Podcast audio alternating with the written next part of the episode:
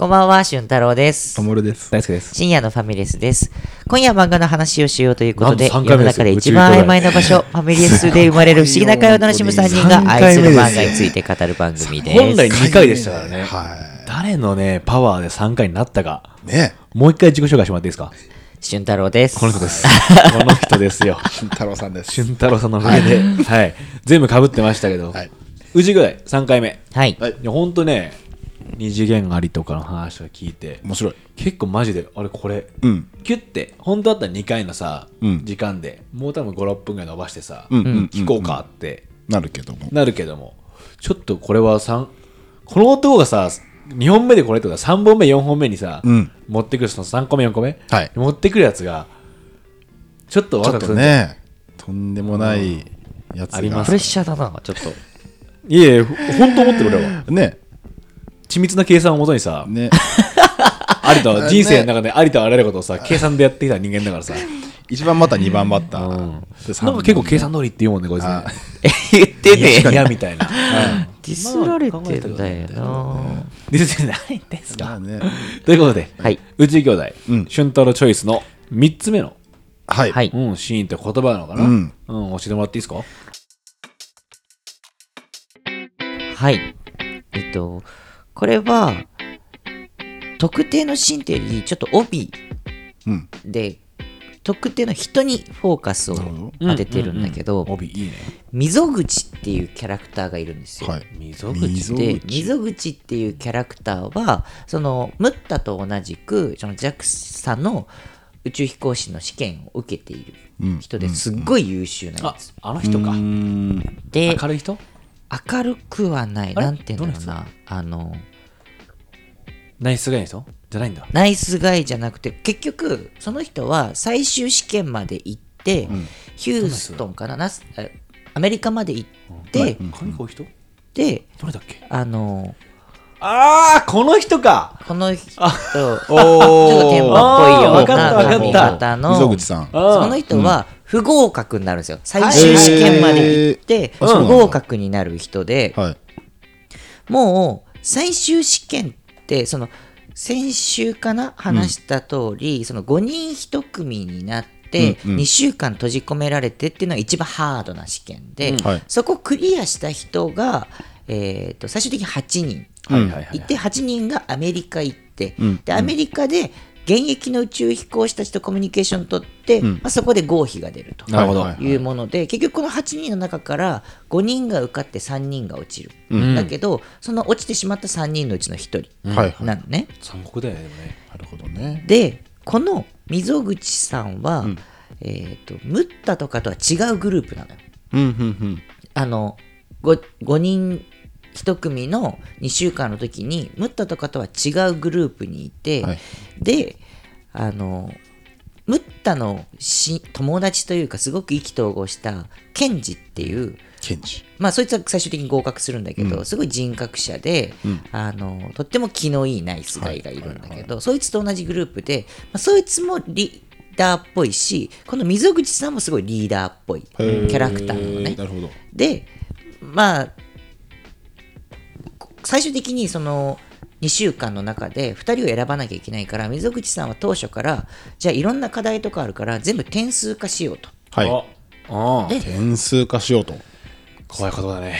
で点数化して上位2人を選出しようよはいまあ合理的っちゃ合理的だよねそうだね。という話をして、でそまあその選び方は各チームが決めるから、ん。まあちなみにムタたちは最後じゃんけんで決めるんだけどみたいな。なんかそういうのある中ですごい合理的な選び方をはい。するチームでそれを牽引したのが溝口、はい。で溝口はそういう考え方をしたんだけどその検事に関しては、あのやっぱ点数制にしちゃうと2週間の中ですごく圧力が生まれちゃうというか、競争式になっちゃうんだけど宇宙飛行士ってそういうもんなのかみたいな、もっと和気あいあいとやるべきなんじゃないかとか、はいはいはい。ですごいことあるごとに検事に溝口がこう突っかかっていくわけ、うん。逆の考えだもんね。なるほどね。やっぱりそのそもそも2週間5人で生活しなきゃいけない、閉じ込められた中でって、すごくフラストレーション高かまるし、ね。JAXA 側もストレスが高まるような、まあ、意地悪な仕組みをいっぱいやってくるわけ、うん。でその中でなんとかチームとしてって思っている検事と、まあ、そういうものじゃなくて優秀な人間が選ばれるべきっていうのでまあ結局そのチームの中で、え5人中2人は溝口ともう1人で、検事は選ばれなかったのね。あそうなんだ。の点数でいくと、はいはい。別にトップ2に入れなかった、まあただ検その5人中2人に選ばれないと合格できないわけじゃなくてそれも含めてさらに JAXA が選ぶっていううん。形式で、まあ、検事はそこで復活当選みたいなことが起きて最終的に合格するんだけど、まあ、そんな優秀で、なんていうの？あんまりこう人のことバカにしてる？ずっとなんかうんうんうん舐めてるような態度を取るというかあの一見優しそうなコミュニケーションを取るのようんうん。だけど、実は内心相手のことをバカにしてたり見下してたりする。まあ俺の言うこと聞いてりゃいいんだみたいなこうスタンスの溝口がそのアメリカ帰ってきて最後こう電話が JAXA からかかってきて不合格を伝えられるのね、相当自信あるだもんね。それでえうん本当ですか？ってなるんだけど、溝口がそれまでどんな人生を歩んできたかっていうのがこう切り取られてパンパンパンって回想みたいなのが出てくるんだけどその時にもうちっちゃな時からずっと優秀で、学校の先生からも分かんないことは溝口に聞けよってな言われているしこう学業もナンバーワンだし、生徒会長とかもやってるし。みんな今まで自分の言うことを聞いてきた。うんっていう中で生きてきたうん。溝口がそれで今回落ちちゃったから、うん。その JAXA の人に「なんでですか?」って聞いたら、うん。JAXA の担当者が、まあ、君が優秀なことは間違いないけど、ん。足りないものがあるとすれば仲間に頼ることだ。ほってなって、うはい。そこでなんだよと、うん。今まで俺に意見するやつなんか誰もいなかったじゃないか、そもそもみんな俺に尋ねてきたしそれを答えるっていうのが俺の役目だったんじゃないのかよみたいな、うん。うん。だけど、うん。結局その宇宙飛行士としては仲間に頼るっていう力は君には足りないから今回は不合格って言われて、でその時溝口が思い出したのはその検事のことだったんでね。で初めて俺に意見してきたやつ。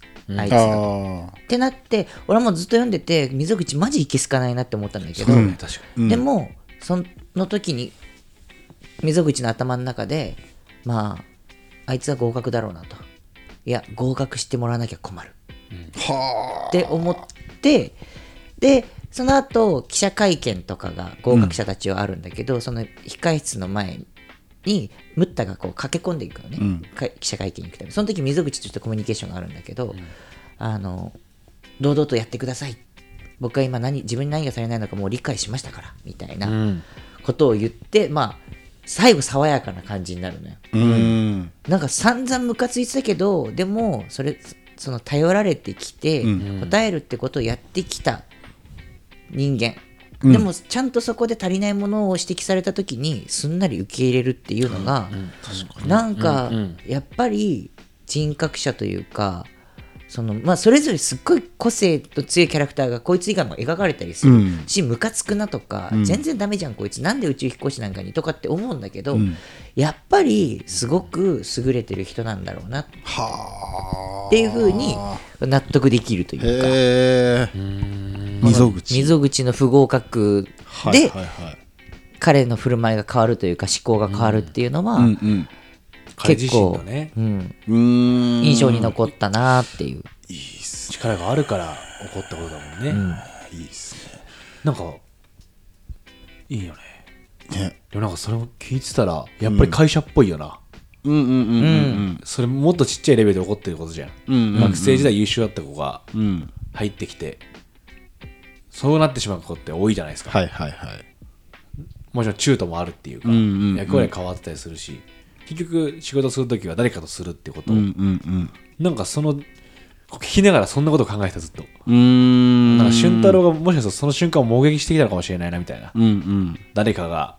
うん、変わる瞬間みたいなのちゃんとあったというか、だからそのムカつきも一旦リセットされるっていうかさ、はいはいはい。行ってきた方もそのそれまでさお前なんとかしろよとかさ、うんあっちしてほしいなってイラついてきたとここともそいつが変わり始めたらなんか消えるとは言わないけどさかなり薄まらない？うん。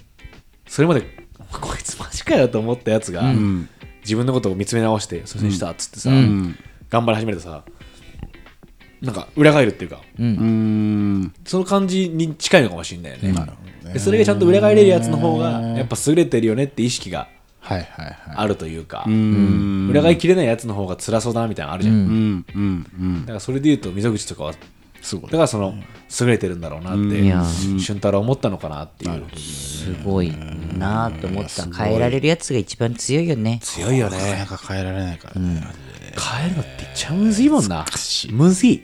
ムーズイムーズイだよね。ムージーですこれは。自分を見てても他人を見ててもムもうムージーですこれは。ねえ。はやっぱさ人がさ、ああ変われねえなと思う時さ、ちょっと自分のことパッてうん。俯瞰してみちゃわない、いね。わかるわかる。なんか人のことを嫌に思ったりとか、なんか考える時って自動的にそうなってるよね最近、うんうん俺どうなんだっけみたいな、うんああでも俺もこういうと変われてないのかとか思って、うん努力しようってうん。なるよな。なるなる。わかる。なんか簡単に人のせいにできなくなってね、ああね。あの逆に言言えなくなっちゃうってね。あお俺に金金返ってくるとかだからね。ありそうだな。あれさうん年を重ねるとあるんだけどあるんだろうねなんかうん。ね言えないよね人に、ね容易に言えなくなるみたいなね。えー。そう思うとその検事とかすごいいいね、その伝え方はさ、君を変えるじゃなくて目的こうだから一緒にこうしないみたいなことだもんね、そうだね。あー俺なんかそのなあの不合格の電話の理由がいいなと思って、仲間を頼ることって言われたんだっけ、そうだよね。なんか協調性ですとかさ、仲間周りの人へのリスペクト尊敬ですみたいなことじゃなくて、ん。その仲間を頼ることですっていう言い方は、なんかすごいいいなと思ったの。なんか動詞だもんね。そうそう、うん。動詞なのよね。そうね。でそこに頼るっていうところに至るまでに多分いろんなことが必要なんだっていう、もちろんそのなんていうか頼み方とかももちろんあるだろうし、そもそも普段からコミュニケーションを取ってお互いリスペクト尊重しちゃえる関係があるから、いざという時助けてもらえて頼れるんだとかっていうなんかいろんなものが多分含まれるっていう感にじがしてなんかいいよ一言でね。そうそうそう。あその動詞っていうのがいろんなものを含んでるなっていう感じがして確いいね。すごいいいっす。さすがっすね なんまあかポンって投げられて僕らなんかねいっぱい出しちゃって。喜んで喜んで喋っちゃったわーってりして喋って。い やだからで今「へっへっへっへ。じゃあ最後4品目いきますか?」って空気出してずっと。宇宙兄弟っていうはい。作品が本当素晴らしいなとうん。うん思ってるんですけど、4つ目は、はい。えー古谷っ古谷。てい古谷。うんうんううん。キャラクタうん。ーが最後に決めるシーンがあるんだけど、んこれも、まあ、さっきの溝口の話と同じようにちょっと帯でで最後にこう決まるんだっていうのがすごくあれお猿さんだよね。あれ？お猿さんお猿さん。お猿さんだよね、さっきもちょっと出てきた。猿みたいな人いるんだ。よ猿みたいな人。そいつはその5人1組の試験の時、ん。ムッタと同じチームではい。すごいぶつかるのよムッタと。でその キャラクターは身長がちっちゃいのね、うんうん。で、えー小さいあの幼い時に何かのくじうん。で、うん。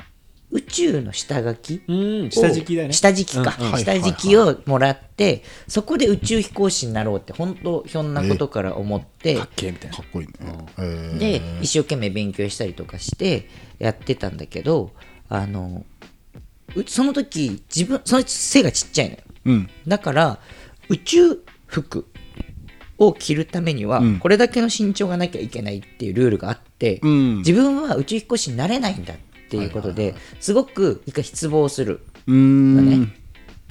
だけどとある日本の技術者が小さい人でも着られる宇宙服を作ったことによって彼はその JAXA の試験に受けられるようになったの。あよかったね。で、それであの実際チャレンジしてどんどん上がっていって、2週間の密室の試験にたどり着くわけなんだけど、まあなんか京都の人ですごい、まあ、関西っていうコテコテのはいはい。スタンスでなんか気が強かったりとか、うん。なんかまたいけすかない感じなのよ、えー。そいつが。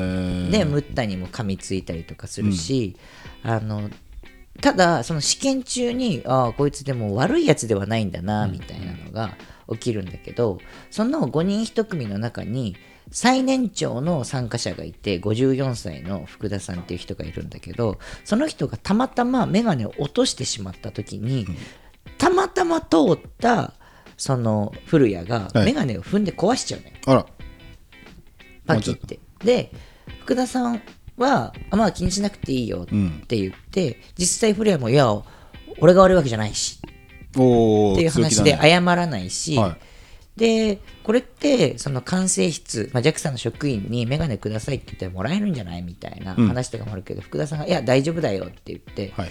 だけど、そのやっぱ目が悪いから、メガネかけてるわけで、そうだよね。の後のこう課題とかをやっていくときに、どんどん体力が奪われていっちゃうわけ見えですごい。づらいとね。見えづらいから。はいはいすごい辛そうなわけよ、福田さん。うん。だけど、そうの辛いってことは別にみんなの前では言わないようにしてて、なんでかっ54ていうと、その、その程度で自分がへこたりたいとか手を挙げてしまったら、ただでさえ、その、年がはいはい。重ねてるんだから、じゃあこの人じゃない方がいいよねってなっちゃう。だって結局5人から2人を選ぶわけだから。うんうんうん。だから、いや、僕は全然平気だよって言うしかないみたいな。ので、それで一生懸命課題の後とか、みんなの前では強がるんだけど、トイレ行った時に、そんなに？みたいな感じになってて、で、それに対して、あの、ムッタとかが、お前それでいいのかみたいな。うん。つらみんなの前では隠してるつもりだけど福田さんは。でもそれではあのお前が少し動き方を変えるだけで変えられるんじゃないかみたいな話とか、はいはい。はいでもそういうのにも噛みついたりするわけ。俺が悪いわけやないみたいななるほどね。話とかがあったりするんだけどまあ最終的にそこであの誰にも見てないところで古谷はあの福田さんに眼鏡を出してくださいって管制室に紙に書いて、はい。こう見せてカメ監視カメラ越しに。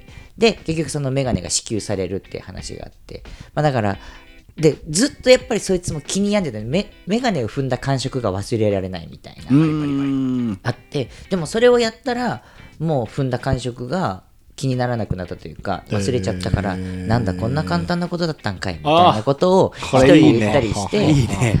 いいシーンだね。う。ん。なんかそんなシーンもあったりしてね。すっごいこいつもいけすかないやつだったりするんだけど、まあでもこう、ね、根っからの嫌なやつじゃないんだなみたいなところがあってで最後の最後にその2週間終わってじゃあこの5人チームの中で2人を決めようってなるんだけど他のチームよりもそのムッタのチームはみんなが仲いい。みんなで協力して、あの気持ちよく最後の日を迎えたってなって、であの古谷はどうに決めるかっていうことに対して、いやでももうこれはあの課題の点数で決めるっていうのがいいと思うもっていうわけよ。はい。そのなんか例えば投票制とかにしちゃうと不公平さが出ちゃうかもしれないしちょっと戦略的なことになっちゃうそうだね。よねみたいな話もあったから、あ点数だっていう話をして、でムッタはいやじゃんけんでいこうっていう話はしてそれは、ま、その事前に古谷が違うところでじゃんけんっていうのが唯一公平な決定の仕方なんだよみたいなのを別のところで言ってたりしたの、はいそれを引用して、ん。じゃんけんが一番公平なんだろみたいなことを言って、でも古谷はいやいやいやそんな運に任せるのでいいんかいみたいな、ん。俺はちゃんと課題の点数計算してふさわしい2人がもういるんだよみたいなことを言って、はいはいはい。それはなって言おうとするの。いや言わなくていいよそれは、点数とかをやっちゃったらなんかそれが見えちゃうじゃん。うん。だからそういうのもいい、じゃんけんで決めようぜって言ってみんなが納得してじゃんけんで決めるっていうのであのーで結局そこで古谷は負けちゃうの。あそうなのね。負けちゃうし復活当選みたいなのもなかったから古谷はここで不合格になるのね。えー、で、うん。まあ実はムッタもそこじゃんけん負けてるんだけど、まあ、復活当選があって、はいはいはい。でムッタ最終的にアメリカ行って合格もしてうん。宇宙飛行士になるわけなんだけど、はいそっから飛んでうん。その会見を見てた古谷が、うん。あのメールをずっとリアルタイムで実はムッタに送ってたっていうのがあってほうほうほう。ムッタはその会見の後の飲み会で、ん。古谷からめっちゃメール来てんじゃんみたいな、うん。で10件も来てるわみたいな話があって、その例えばムッタの記者会見見ながらお前なんかデレデレすんなやみたいななんかこうツッコミとか入れてて、なんだよこいつはとかって言ってんだけど、そのトイレに立ったら11件目が来てで11件目のところでその古谷の内容が、ん。あの時あの2週間の最後うん。2人ふさわしい人間がおるんやはいはいはいはいはい。俺言ったよな。言ってましたね。あれは新田っていうやつと、はい。あともう一人ナンバーお前や散々こう食ってかかってたんだけどでもあの時じゃんけんでやるんじゃなくてそのゴール的に考えれば俺が最下位でお前は2位だったんだみたいな話とかがあってそれをメールで送ってはいはい。いや本当に嬉しいと。その、うん。ムッタのチームで言うと新田っていうやつとなムッタの2人。でさらに、えっともう1人女の人が合格してるんだけど、まあ、その3人がちゃんと合格して嬉しいし俺も負けないぜみたいなことをメールで送ってきてるっていうのが11通目で、ああいいっすね。でここでムッタのモノローグが入って、はいはいはい。日々とって弟に心の中で語りかけるんだけどお前が宇宙飛行士になったって実感した瞬間はいつだ？電話をもらった時か、記者会見のフラッシュ浴びた時か？俺は友からの11件目のメールだ。って言ってこれが閉まるんだけど かっこいい。最高。ここがグッときたな。ありがとう。俊太郎さんありがとう。もうねこれ多分読んだ人もリワインドしてると思う。頭もう俺途中からリワインドしてずっと。そのシーンがこうああすげえよかったよなあのシーンみたいな。いいっすね。結局ねこれよ。この飲み屋のトイレでうわー11いいっす件の場所もね。なるほどね。トイレで感じたよってなるいうほどなるほど。でそういうのあるよな。多分。はいはいなんか行々しい儀式じゃない瞬間にうんうん。認められた人もいたうんうんうんんだろうねそのブッダ的にもね。うん。フリーランス気になってたかもしれないし。はいはいはい。はなんかいいね。いいいっすね。古谷はまだ宇宙飛行士目指してるの？そういや。俺も絶対宇宙行くでって言って締めてる。この後も出てきます。ちゃんと。あるんですはい。ねうわいやーちょっと応援したいいやきます。出てくるんだ、はい。へー。これやっぱれ連綿とつながっていく人間模様でもあるので宇宙兄弟は。はいはいはいはいはい。ちょっともう早く読めよ最新刊まで。えなんかね本当に 本当50巻ぐらいのところの話したいし、うん。はいはいはいはい。そういうその全ての事象がん。一言でまとまるえー言葉がポンって出てくるんで、あそうなんですね。い。やもう俊太郎さん本当にフルコースでしたね今日今回。フルコース。宇宙兄弟というコースでしたよ。もうね。作品の9巻まででこんだけ美味しく味わわせてくれる俊太郎さん。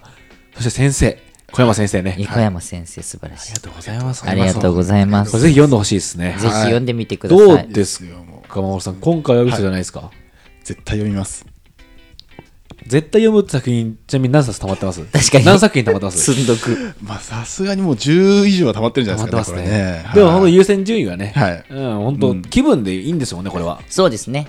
あの、い。本当我々はリクエストもらってていろんな、はい。今回宇宙兄弟はその流れで自分らのねフィーリングがあったから、ね。うん。あじゃあ今じゃないって言って、うん。こんだけ盛り上がったわけですから、はい。はいということで守さんも別にうんうん。絶対読むって言った作品がうん。5年後だろうが、ん。10年後だろうが、うん。別に我々はうん。そうですね。高めはしないです。だからその嘘じゃないって言葉だけは使わないでください。信じたいんでね。我々も。はい。はい。どうですか？読みますか？読みます。おっす。よかったっす。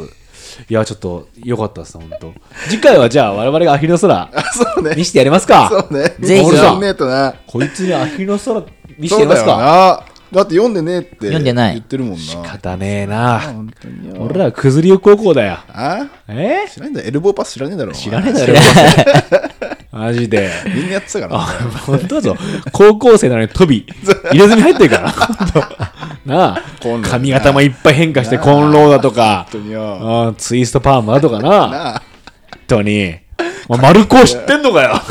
知らないです。なあ。強えんだマルコは。丸子強えぞ。強えぞ。楽しみにしてます。神奈川県内だけどんだけ強いここいるんだよ。ってなるぞしかもね、その川崎区の方だから面白いんですよね、今回また。だ面白いですよね。って逆ですから。確。に。あの、あれとは、スラダンとは。はいはいはいはい。海沿いじゃなくてね。川崎側の話なんで。川崎の方ですからはい、ちょっと全然キャラも違うんですよね。そうですね。なるほどね。はい、み元ミッチーみたいなやつがいっぱいいる。あ 元ミッチー。元ミッチー。見してやりますよ。楽しみにしています。本、当、い、首洗って待ってください、本当。ねえ。そうですよ。今日本当ありがとうございました。はい。俊太郎さん、ありがとうございました。